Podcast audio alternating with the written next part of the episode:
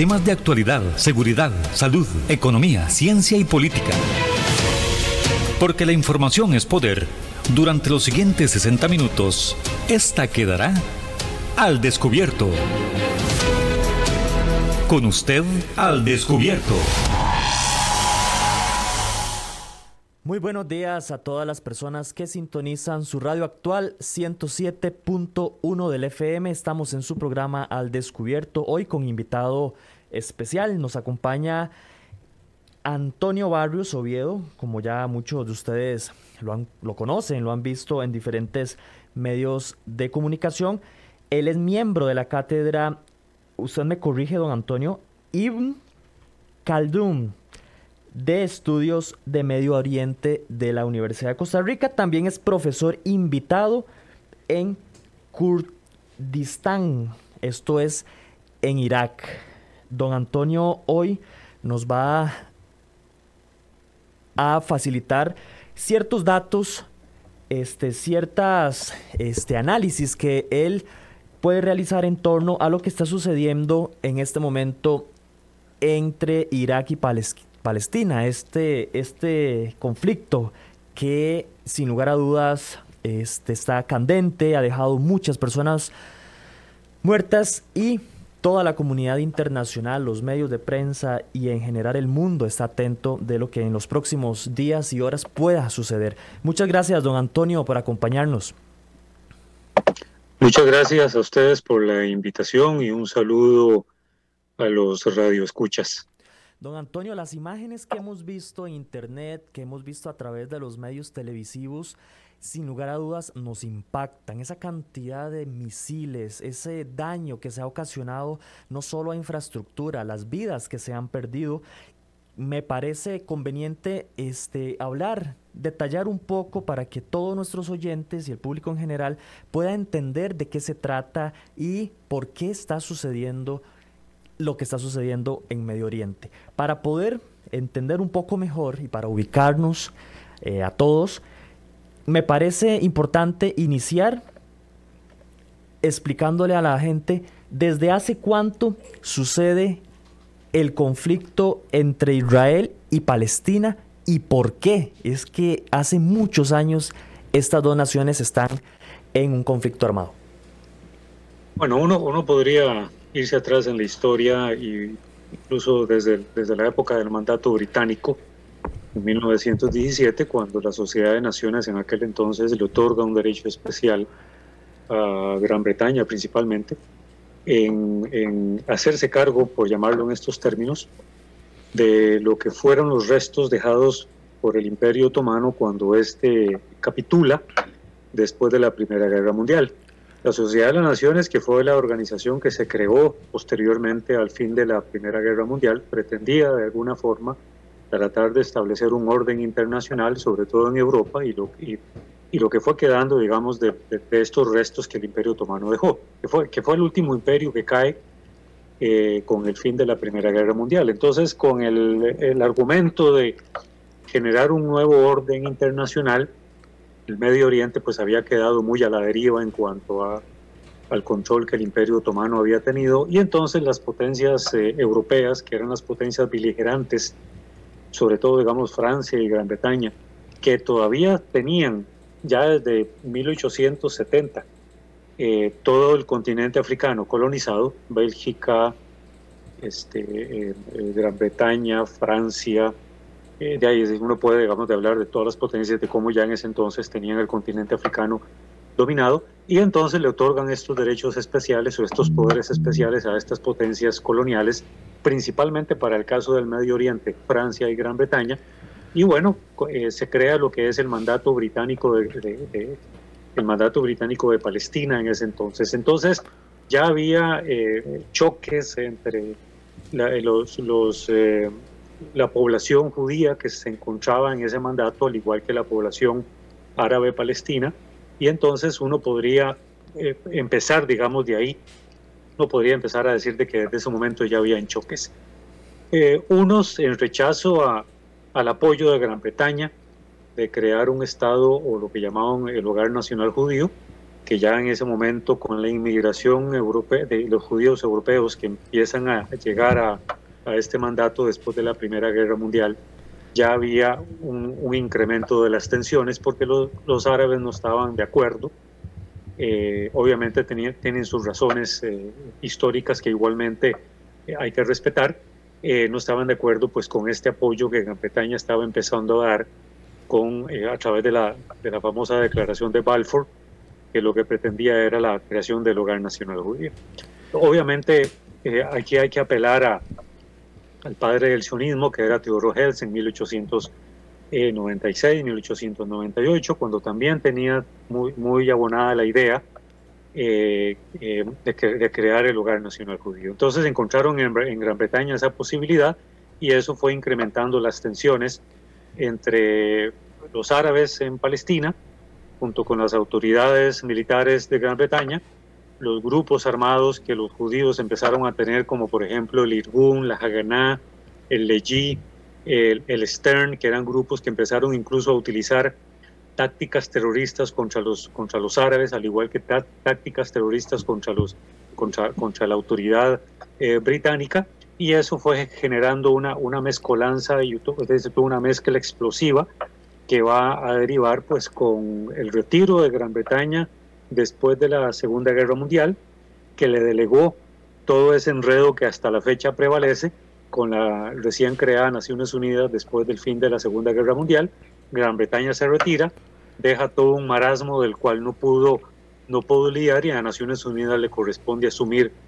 todo ese enredo que hasta la fecha prevalece. Viene la creación del Estado de Israel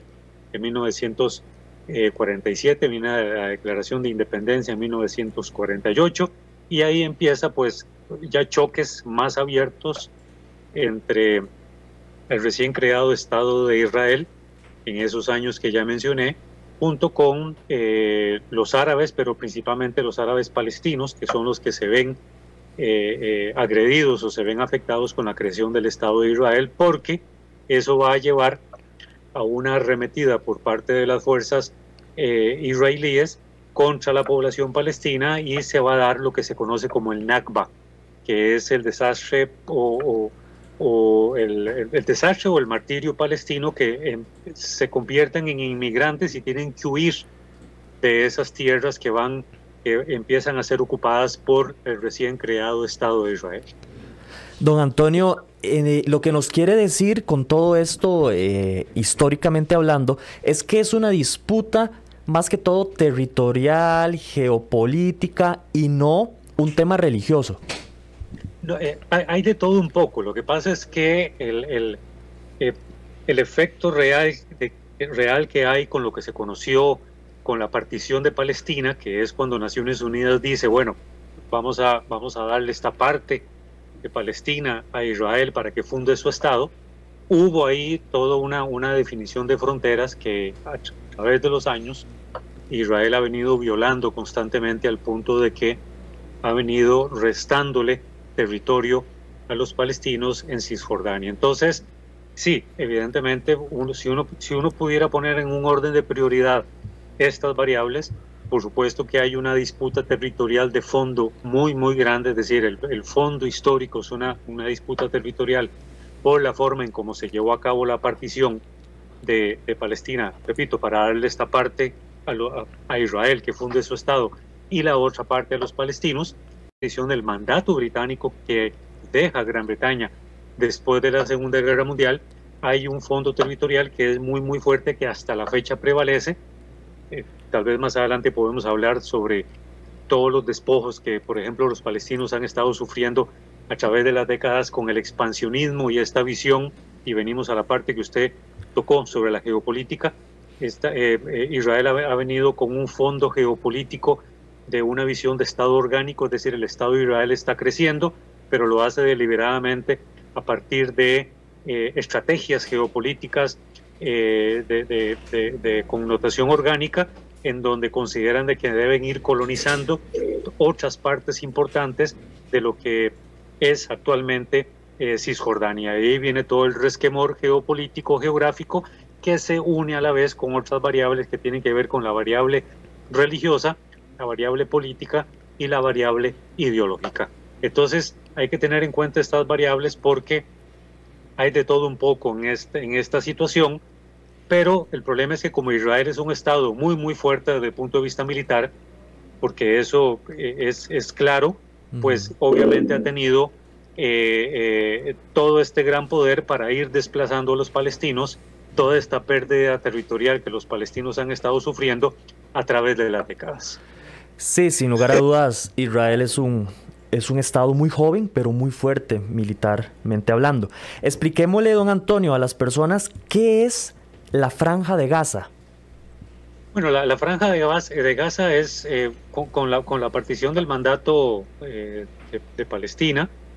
esta partición, repito, que hizo, que hizo Gran Bretaña, eh, perdón, que hizo Naciones Unidas, pues se creó Cisjordania, que es tal y como la conocemos en este momento, en donde hay una mayoría palestina viviendo. Era ahí el lugar donde se iba a crear un Estado palestino. Sin embargo, hasta la fecha no ha sido eso posible por la forma en como, como Israel ha venido colonizando también la misma Cisjordania y quedó muy separado bajo control militar de Egipto durante muchísimas décadas, esta otra parte muy separada geográficamente de Cisjordania que se llama Gaza. Igualmente ahí hay una porción de, población palestina que quedó, llamémoslo así, totalmente desperdigada, totalmente desvinculada de esta parte de la, de la, de la Cisjordania palestina, que repito, tal y como se conoció con la, la creación del Estado de Israel, en la que se iba a conceder también la creación del Estado eh, palestino en Cisjordania, lo cual tampoco fue posible. Y bueno, durante muchísimas décadas eh, la franja de Gaza, bajo control militar de Egipto, cuando ésta ya pasa a ser parte del control de Cisjordania, pues ahí ya definitivamente hay otro tipo de autoridades muy distintas que tienen que ver con la forma en cómo se gobierna en Gaza, que tiene que ver pues con el movimiento Hamas, que después quizás podemos un poco ahondar en, este, en este tipo de gobierno que hay en, en, en, Gaza, que es muy distinto también al tipo de gobierno que hay en Cisjordania, eh, lo que llamamos la, Palestina o la Cisjordania de Yasser Arafat en algún momento, y la Cisjordania de hoy con eh, Mahmoud Abbas, que es uno de los líderes más importantes, que heredaron, llamémoslo así, el nacionalismo palestino después de la muerte de Yasser Arafat en Cisjordania. Don Antonio, casualmente esa es la siguiente pregunta que le quería realizar. Exactamente, ¿qué es este movimiento Hamas y cuál es su intención eh, de, existir, digámoslo así? Bueno, el movimiento Hamas eh, es, eh, es, un movimiento que en realidad es un movimiento bastante nuevo surgen las postrimerías del, del, año 2000 aproximadamente ya con una estructura formal, tiene una estructura formal política, ideológica, religiosa, eh, gobierna completamente todo en Gaza, es decir, es, es la entidad eh, eh, que tiene un gran poder dentro de esta pequeña, para que tengan una idea geográficamente, Gaza tiene 350 kilómetros cuadrados, eh, para que la gente tenga una idea del tamaño que estamos hablando. No es tan grande, son 350 kilómetros cuadrados, pero bueno, eh, eh, el, movimiento jamás ha, venido gobernando en los últimos 15, 18 años en, esta pequeña porción totalmente desvinculada del resto de Cisjordania. Y una, una de las retóricas fuertes que han tenido, incluso en su carta fundacional, pues ha sido eh, el, primeramente el no reconocer la existencia del Estado de Israel, que ha sido, digamos, casi una retórica conjunta de muchos países eh, árabes en distintas guerras que incluso eh, se han enfrentado con Israel, por ejemplo, la guerra de 19, primero la guerra de 1956, que fue la guerra de Suez o la guerra por, por el canal de Suez, en la que Israel tuvo que participar con una, con una fuerza franco-británica cuando Gamal Abdel Nasser, el líder indiscutible en ese entonces eh, de Egipto, pues había decidido nacionalizar el canal y eh, consecuentemente pues la guerra de los, de, los, seis días en 1967 y la guerra de, del Yom Kippur, que es eh, en la fe judía el, día del perdón, tuvo que igualmente enfrentarse a una guerra generalizada regional de países árabes con Israel. de ahí ya han venido unas guerras más focalizadas en este proceso de expansión de Israel, en la cual pues toda, toda la visión en, en, gran medida fundamentalista desde el punto de vista religioso por parte de Hamas, pero también en asocio con otros grupos eh, armados, pues tienen, digamos, dentro de su dinámica eh, eh, militar, pues el, simplemente el no reconocer al Estado de Israel como un Estado, el no reconocer su existencia, y de ahí, pues ahí se derivan otro tipo de, de situaciones más complejas en distintas formas de conflicto que han tenido con Israel a través de los años, al igual que con otros grupos en Cisjordania, como el Frente Popular Palestino, la Yihad Islámica y muchos otros grupos que eh, tienen mucha fuerza eh, según los momentos en que hayan distintas crisis con Israel, pero también asociados, y esto es importante que quede muy claro acá, igualmente asociados con eh, todo este rechazo de colonización continua que Israel ha venido ejerciendo sobre los territorios palestinos, que es parte del resentimiento, es parte también de la violación a una gran cantidad de resoluciones de Naciones Unidas que condenan a Israel por esta colonización eh, generalizada y una comunidad internacional desafortunadamente muy débil que de la protesta no pasa, eh, eh, simplemente pues rechazando esta colonización fuerte que Israel ha venido haciendo sobre los territorios palestinos, que también es un poco como variable ya histórica, como variable de tensión inevitable, la situación actual que está ocurriendo eh, en, eh, este conflicto actual entre, entre Israel eh, y Hamas principalmente, o entre Israel y otros grupos en Jerusalén. Un saludo para Andrea González, también para Sari Núñez, por ahí está Gloriana Ruiz, Catalina Maroto y para todas las personas que hacen su reporte de sintonía. Ahí están bien pegaditas de la señal de los 107.1. Por aquí Federico Hernández dice 53 kilómetros cuadrados y 2 millones de personas aproximadamente, dice nuestro amigo a través del WhatsApp. Don Antonio, ya ahora habiendo escuchado un poco de la historia de este conflicto entre estos dos estados, sabiendo lo que es la franja de Gaza y la participación de este movimiento Hamas, ¿qué es lo que está sucediendo en este momento? ¿Es parte de todo ese histórico conflicto? ¿Qué fue exactamente lo que detona esta violencia extrema, como lo han llamado los medios internacionales? Porque si bien es cierto, siempre están en conflicto ambos estados, pero hoy por hoy, o lo sucedió en estos días, sobrepasa este, un poco el entendimiento, lo, común, la costumbre que se tenían entre ellos y se pronostica, dicen algunos, que este, se va a desatar una guerra em, de, proporciones muy, muy, muy importantes. Bueno, primeramente, a ver, eh, eh, cuando uno habla, cuando uno habla del Medio Oriente, eh,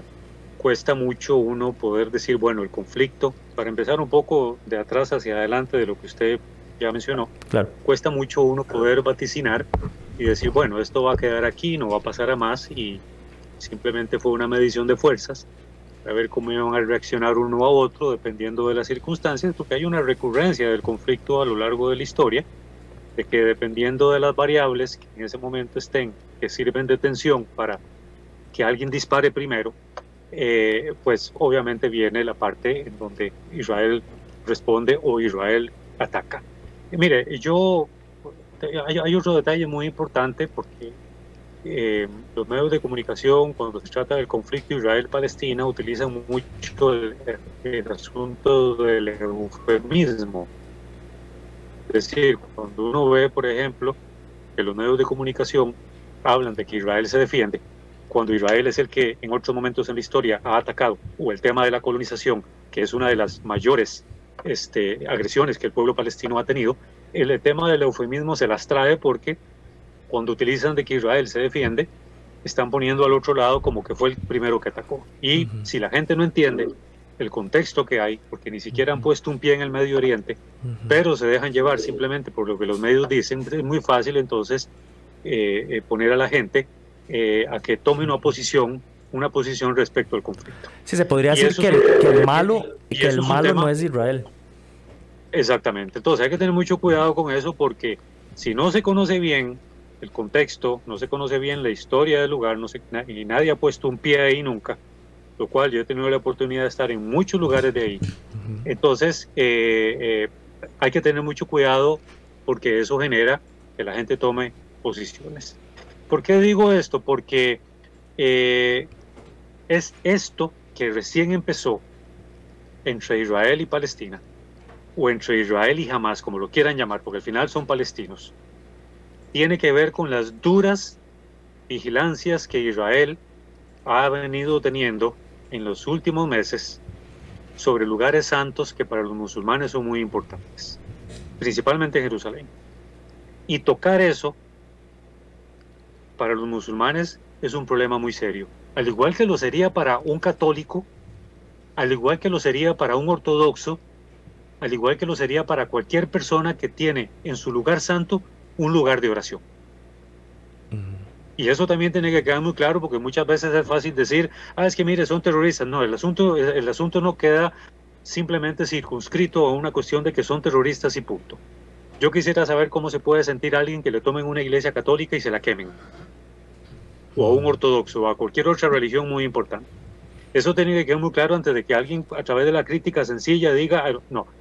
Y lo digo así porque estas duras vigilancias que Israel ha venido teniendo en los últimos meses sobre estos lugares santos, en donde es importante para los musulmanes el Ramadán, en la cual el caso de los palestinos ni siquiera pudieron, hacerlo, sobre pretexto de la pandemia y un montón de cosas más, le ha servido también a Israel para entonces eh, tratar de provocar animadversión y conflicto en la población palestina a sabiendas que eh, cómo es que responden los palestinos. Y otro detalle muy importante que tiene que ver con la política. Obviamente a Netanyahu le sirve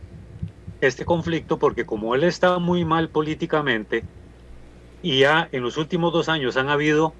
elecciones en Israel como nunca antes se había visto y no ha logrado formar gobierno, sobre todo porque tiene a dos, a dos opositores muy importantes, uno que se llama Lapid y el otro Bennett, que le estarían quitando el poder, el volver al discurso de la seguridad podría catapultar a Netanyahu para convertirse de nuevo en primer ministro, o por lo menos lograr formar gobierno, que es lo que no ha podido en estas últimas elecciones. Y obviamente en el otro lado, en el lado palestino, le sirve esta situación de conflicto porque también los países árabes se han desvinculado tanto del tema palestino que en este momento van a tener que tomar una posición para saber de, qué lado están, porque de lo contrario, simplemente se convertirían en estados parias a partir de los últimos acuerdos que Israel firmó el año pasado, recordemos cuando Trump era presidente, y Netanyahu logró firmar con dos países árabes un acuerdo de paz, porque la estrategia también, la estrategia política y diplomática de Netanyahu es tratar de sacar a la mayor cantidad de países árabes de la ecuación palestina, para que los palestinos no tengan esos apoyos que históricamente han tenido en el Medio Oriente a través de otros países árabes. Así que aquí hay un juego, aparte de perverso, en donde hay, hay muertos ya de por medio y en donde también está todo un juego político de a quién le sirve, quién empezó el conflicto, de a quién le sirve que se mantenga para poder simplemente delimitar fuerzas en el Medio Oriente de quién es quién en este momento. Profesor, ahora que menciona este, aquí una, una persona, Silvia Abdenour, dice que es triste que ningún organismo internacional o país hable del genocidio palestino. Yo quisiera preguntarle qué es lo que puede hacer la comunidad internacional como, como le dicen, eh, dígase los otros países, la Unión Europea, la ONU y demás organismos, qué es lo que pueden hacer en aras de minimizar este tipo de conflictos o inclusive hasta evitarlos, sabiendo que han pasado muchos años y, no se ha hecho nada como usted lo menciona. Mire, se, puede hacer muchísimo, más de lo que la gente se pueda, se pueda imaginar, y muy interesante lo que dice la señora Abdelnur, eh, porque en los últimos 10 eh, años ha habido la Unión Europea no pasa de la protesta, ha habido una cobardía espantosa porque no se atreven a aplicar sanciones contra Israel porque la gente teme que los llamen antisemitas. Eh, ¿Cómo podrían ser esas sanciones? Criticar, y criticar a Israel no significa ser antisemita, eso tiene que quedar muy claro. Lo que pasa es que a Israel le ha servido históricamente como parte de toda una industria propagandística de que la gente se calle o que la gente, para no ser catalogados como antisemitas, la gente prefiere entonces callar. Los gobernantes prefieren callar. Las organizaciones internacionales prefieren callar. Entonces, eh, no se trata de que criticar a Israel sea, eh, eso lo, lo, lo catalogue a uno como antisemita. Israel es un Estado de la comunidad internacional, no tiene una condición especial, en lo más mínimo. Debe regirse por el derecho internacional, no se rige por la Biblia. Entonces, en virtud de eso, la comunidad internacional puede hacer mucho. Mire, yo estuve escuchando al secretario general de Naciones Unidas, eh, Gutiérrez, Guterres, y no pasó tampoco de la preocupación de decir lo que está pasando ahí. Es decir, nadie quiere poner el dedo en la llaga respecto al tema palestino. ¿Cómo exactamente? Porque, permítame solo esta idea, es muy lamentable porque desde el Nakba hasta la fecha ha habido evidentemente un exterminio de los palestinos, ha habido un robo sistemático por parte de Israel de los territorios palestinos y ha habido también una persecución a los palestinos. Entonces, si eso no se ve y en décadas que se sabe que ocurre,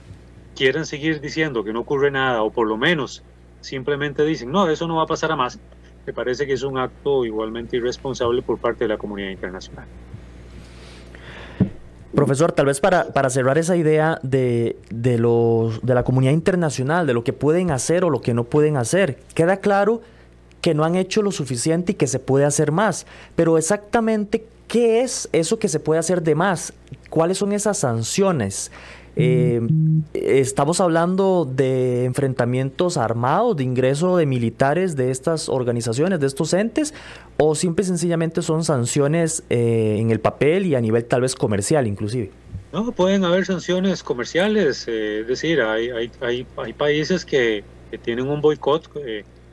hacia Israel y no consumen sus productos. Es decir, y eso Israel lo ha catalogado como, como una agresión y todas las cosas habidas y por haber. Pero hay muchas formas en las que se puede obligar a Israel para, para que cumpla acuerdos, para que promueva el proceso de paz. Es decir, hace más de 10 años, hace ya 12 años, no, no se volvieron, no se, la comunidad internacional no volvió a incentivar la posibilidad ni volvió a mediar para retomar este, eh, eh, diálogos en procesos de paz. Desde Obama, desde la época de Obama, eh, el gobierno de Obama en ningún momento promovió durante sus ocho años ningún proceso de paz. Ahora tome ocho años de Obama más cuatro de Trump. Estamos hablando de 12 años en donde no se ha hablado absolutamente nada. Y si vemos la posición de Donald Trump respecto a Israel, totalmente permisivo a, a que Netanyahu hiciera lo que fuera, al punto de que nombraron a una colonia judía en los territorios ocupados con el nombre de Donald Trump, hasta esos niveles, digamos, de perversidad se ha llegado, eh, pues es muy lamentable porque hay mucho que en realidad se puede hacer. Y si la gente no quiere imponerle sanciones económicas a Israel, está bien, no importa, no se trata de imponer sanciones económicas, pero por lo menos entonces obligarlo a que tome o retome la idea o retome la estafeta de que hay que llegar a un acuerdo con los palestinos en una serie de puntos que son claves y que tienen que ver con la existencia del Estado palestino, para detener el robo sistemático y la ocupación territorial eh, constante de Israel sobre esos territorios. Mire, yo he estado ahí y hay que ver simplemente la barbaridad que se comete contra los palestinos, cómo llegan los tractores y arrasan con las aldeas palestinas y se las dan a los colonos judíos. Entonces, hay mucho que se puede hacer y la comunidad internacional debería ser, debería ser muy proactiva porque hay instrumentos, hay condiciones, hay obligaciones, hay una obligación moral de la comunidad internacional con el tema palestino que lo han abandonado. Una obligación moral e histórica con los palestinos. Un saludo para Blanca López, también para Silvia, por ahí está Royal Pizar que nos envía su reporte de sintonía desde New Jersey, muy importante, muy muy interesante, dice Don Roy. Por acá también nos pregunta una persona que, bueno, no, no coloca o no, no facilita su nombre. Dice, todos los enfrentamientos siempre, los principales enfrentamientos siempre se producen al final del Ramadán. ¿Es eso cierto, don Antonio?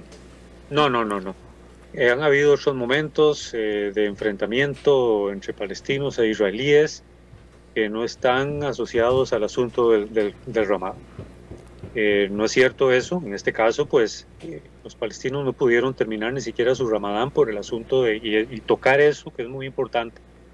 Eso se, se, constituye una agresión, es decir, evitar que un pueblo, cultural y religiosamente hablando, no pueda llevar a cabo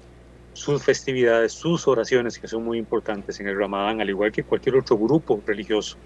católico, eh, cristiano, eh, eh, adventista, como sea, no, no, no se le permita eso, o por lo menos se le pongan trabas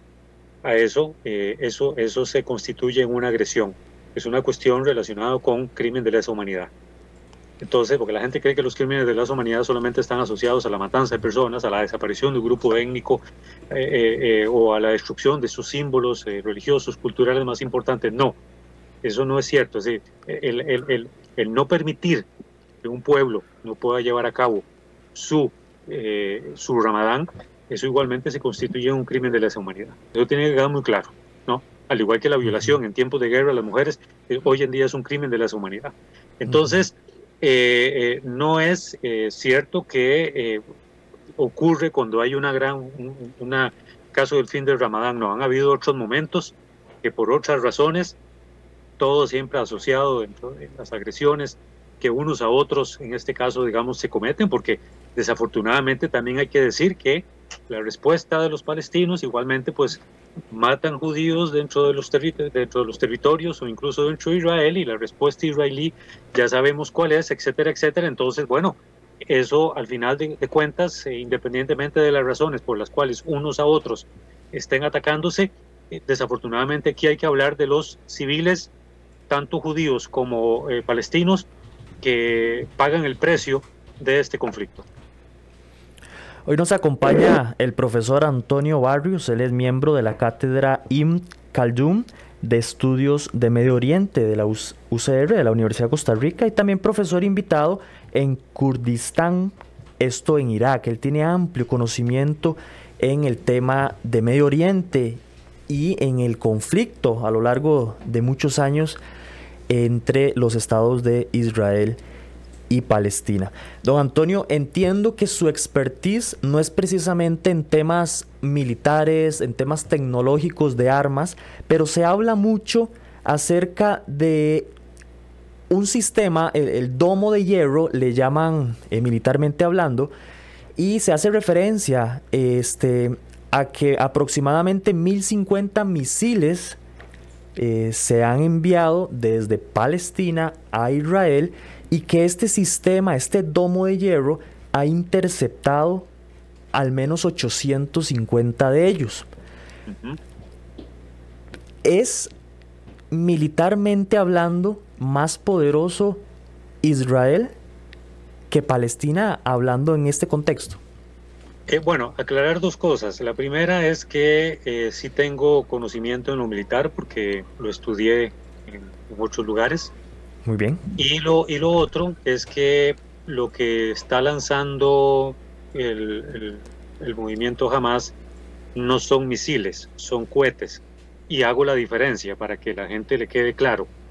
Cuando hablamos de misiles estamos hablando de un artefacto bélico que tiene un altísimo componente tecnológico. Y un cohete, que son los famosos cohetes Al-Qassam, que construye de forma artesanal el movimiento Hamas, pues son esos, ¿eh? no tienen ningún componente tecnológico que le permita, por ejemplo, que cuando son lanzados, este, eh, ellos desde tierra puedan seguir una trayectoria porque se plantearon un objetivo en el cual va a caer, como si ocurre, por ejemplo, con los misiles que está lanzando eh, Israel. Aclaro esto porque un cohete que es lanzado por este estos cohetes artesanales Al-Qassam, que son lanzados por Hamas, estos cohetes no son capaces de derribar una casa o de derribar un edificio, como si la respuesta de Israel, que ya ha derribado dos edificios completamente cuando impactan en, el objetivo. ¿Por qué? Porque los misiles de Israel son misiles que tienen toda una trayectoria, toda una, una tecnología incorporada, y entonces el objetivo que se fijan es ahí donde llega, etcétera, etcétera. Ahora, quiero comentar algo que es muy importante para que la gente le caiga. Aquí, aquí hay un factor precio que es clave. Mientras que un misil, mientras que un cohete artesanal Al-Qassam vale aproximadamente 100 dólares, cada misil que tiene que usar Israel para repeler estos cohetes en el domo de hierro, que no es del todo efectivo, tiene un valor aproximadamente de 50 mil dólares. Es decir, los, los ámbitos de seguridad en ambos son abismalmente distintos. Entonces, el domo de hierro no es en realidad efectivo al 100%. No hay tecnología militar que sea efectiva al 100%. Eso tiene que quedar muy claro. Entonces, como usted bien lo dijo, de los mil y algo que ya han lanzado, o de que se dice que han lanzado, frente a los 800 que el domo de hierro ha podido interceptar y destruir en el aire, pues bueno, hay 200 que caen. Y es que la diferencia en cuanto a, las capacidades militares de Hamas frente al ejército de Israel igualmente son abismales.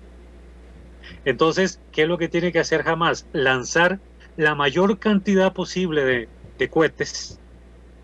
sin una trayectoria fija en donde caigan el objetivo. La idea es que caigan bueno, eh, difícilmente pues le permite al ejército de Israel, por más tecnología que tenga, interceptar todos a la vez. Así que bueno, para jamás con que caigan 200 o 250, eh, ya para ellos es suficiente porque de alguna manera pues demuestran la capacidad que tienen y ponen y dejan en entredicho la, la capacidad del domo de hierro para poder interceptar todo. Y eso tiene que quedar muy claro porque eh, no solamente está la variable precio, sino está la, variable táctica estratégico de cómo cada uno trata de atacarse unos a otros para poder eh, cumplir sus objetivos para los cuales dieron inicio eh, este conflicto o estos ataques. Un saludo para Felipe Antonio, también para Arnulfo Sánchez, que dice, el problema es causado por el Reino Unido, dice don Arnulfo. Profesor, a lo largo de todo este conflicto, ¿cuál ha sido, si se sabe abiertamente, la posición de los Estados Unidos? ¿Está a favor de uno, en contra del otro? ¿Cuál es ese movimiento? Porque sabemos que Estados Unidos eh, no puede dejar pasar por alto una situación de estas sin querer intervenir activamente. Sí, sin duda, sí, buena pregunta porque evidentemente eh, desde la creación del Estado de Israel, pues la posición de Estados Unidos con Israel siempre ha sido de apoyo total. Han habido en algunos momentos en, a lo largo de las décadas en las que han habido como desavenencias entre algún gobierno de Israel con Estados Unidos. Por ejemplo, pongo, un ejemplo muy rápido. Obama tuvo muchas desavenencias con Netanyahu, porque Netanyahu tiene más de 10 años de estar en el poder, o 10, tiene una década de estar en el poder. Eh, pero eh, a pesar de esas desavenencias, eh, es, Estados Unidos no le queda más que apoyar abiertamente. las declaraciones de, de, hace pocos días del secretario de Estado de Joe Biden, Anthony Blinken, pues fueron muy claras. El apoyo es hacia, es hacia Israel, la condena es hacia los palestinos. Eh, no, lo interesante con Anthony Blinken es que no han hecho una condena abierta como, como lo hacía Trump eh, en contra de los palestinos, incluso decir terroristas, porque tampoco le sirve. Eh, a Joe Biden, que está recién ingresado en el poder, le conviene como generar más problemas de, las, de los que de por sí ya hay, pero sí les resulta eh, eh, inevitable tener que hacer un apoyo explícito a Israel. Sí con la salvedad, y eso lo dijo muy claro Anthony Blinken, de que trate Israel de evitar la, mayor cantidad de bajas posibles de civiles en Palestina para que esto no sea una, una eh, una justificación o un argumento para que entonces los palestinos continúen atacando. Así que es, eh, digamos, es muy complicado ahorita para el Departamento de Estado de Estados Unidos tener una posición muy clara como si la tenía Trump de una entrega total hacia Netanyahu, hacia Israel y una oposición completamente, incluso hasta de amenaza a los palestinos. Así que Biden está, digamos, en, en un vaivén en medio, teniendo la, la prudencia que se requiere tener para tratar de ver cómo él rescata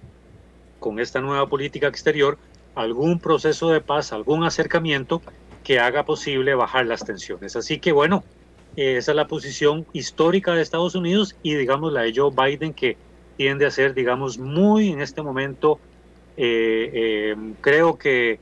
75, 80%, 20 hacia Palestina, 80% ahí está, no es una entrega total como lo hacía Donald Trump. Se mantiene conservador un poco ante este conflicto. Sí, y, y evidentemente expectante de cómo se va desarrollando eh, eh, eh, estos eventos entre, ambos, entre ambos bandos. No, no podríamos imaginar entonces a un Biden desplegando fuerzas armadas en Medio Oriente para defender, para atacar o para, como dicen ellos, a veces este, esta figura que se han arrojado de, policías del mundo, no, no es imaginable eso en este momento. No, no, no, ni en este ni en otro. Eh, eh, porque Israel a través del tiempo ha demostrado que tiene capacidades plenas para defenderse de, los palestinos y defenderse de lo que, de nuevo, volvemos al tema del eufemismo, utilizar, ah, nos estamos defendiendo porque los agresores son otros, pero cuando no se entiende bien qué hay de por medio el trasfondo, entonces la gente dice, ah, claro, se están defendiendo porque los otros son los terroristas. No, es una cuestión de que eh, hay un ataque mutuo eh, por parte de ambos y cada uno utiliza los argumentos o las justificaciones bien fundamentadas o no fundamentadas de por qué se están atacando en este momento. Así que el, el hecho de que Estados Unidos tienda a desplegar fuerzas armadas, de todas maneras no las tiene que desplegar porque en el Medio Oriente hay aproximadamente ocho bases militares desplegadas en distintos países árabes que les permitiría a Estados Unidos hacer la utilización de esas fuerzas en caso, caso de ser necesario, pero no por la defensa de Israel sino porque hay otros aspectos claves en el Medio Oriente que, merecen, digamos, más atención, al menos para los intereses geopolíticos de Estados Unidos, eh, que es el caso, por ejemplo, de Irán y la, situación, la tensión en el estrecho de Hormuz y la guerra en Siria, eh, la guerra en Yemen, es decir, no solamente está el tema de los palestinos, hay otras guerras abiertas que no han sido resueltas, el caso de Irak también, así que estamos siempre frente a un Medio Oriente muy eh, de mucha tensión, muy complicado y que eh, dependiendo de las circunstancias, pues así se le prestará la atención a través de distintas políticas exteriores a que se le echa mano primero. Profesor, ya para finalizar y como última pregunta, ¿afecta, impacta este, esta creciente situación que parece que, nos sorprende a muchos, a pesar de que son años de estar en, en, lucha, en disputa, impacta directamente a nuestro país y a la región eh, esta situación o lo que se pueda venir, a pesar de que usted dice que es muy difícil pronosticar que algo vaya a pasar, más allá o, menos, pero sí de alguna manera impacta. Sí, de alguna manera porque se espera que se espera que los países también aquí en América Latina tomen una posición clara, traten de hacer eh, eh, esfuerzos claves sobre lo que sobre la importancia de retomar el proceso de paz y detener a Israel en esta en esta visión de Estado orgánica, que es una visión geopolítica de seguir colonizando territorios a ultranza en contra de la población eh, palestina yo creo que los países a nivel global y por este lado del mundo pueden hacer mucho en materia de política exterior. Los países nuestros deberían de tomar una posición. Costa Rica en particular es una vergüenza que no tome posición porque tan garante de los derechos humanos que nos hacemos ver a nivel internacional, este gobierno actual y otros gobiernos en el pasado no han sido capaces de tomar una posición clara respecto de lo, que está ocurriendo en el Medio Oriente y principalmente en el tema palestino. Estoy esperando todavía que el gobierno de Costa Rica, y lo digo así abiertamente, el actual gobierno de Costa Rica tome tome una posición a través de la Cancillería sobre lo que está ocurriendo en esta situación entre, entre israelíes y palestinos. Don Antonio, muchas gracias por acompañarnos en esta conversación. Hicimos un repaso excelente, muy, muy enriquecedor desde los conceptos, desde la historia, desde lo que está sucediendo en este momento y las repercusiones que podrían haber en nuestros países. Muchas personas nos están escribiendo y nos están preguntando acerca de usted, de dónde pueden seguir, si usted tiene algún canal o algún medio donde haga análisis, eh, tal vez más frecuentemente. Bueno, yo eh, en realidad yo no tengo ningún blog, blog, yo lo que tengo es solamente mi, Facebook, que ahí me encuentran Antonio Barrios Oviedo. Eh, no me pierdo porque creo que es el único, bueno, hay, hay, un, hay, hay otro Antonio Barrios, pero que no es Oviedo. Eh, ahí me encuentran Antonio Barrios Oviedo, ahí me identifica con la foto que aparezco en un medio de comunicación de Pretel una vez haciendo una, estaban haciendo una entrevista. Entonces me identifican fácil y ahí siempre pongo las entrevistas que me hacen o hago comentarios de política internacional. Eh, así que, bueno, ahí en 7 días radio ayer estuve en otra entrevista con Rodolfo González sobre este mismo tema que está, digamos, en,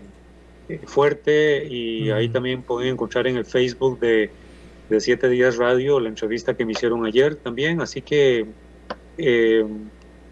por el Facebook me pueden seguir, como les digo, no tengo ningún blog,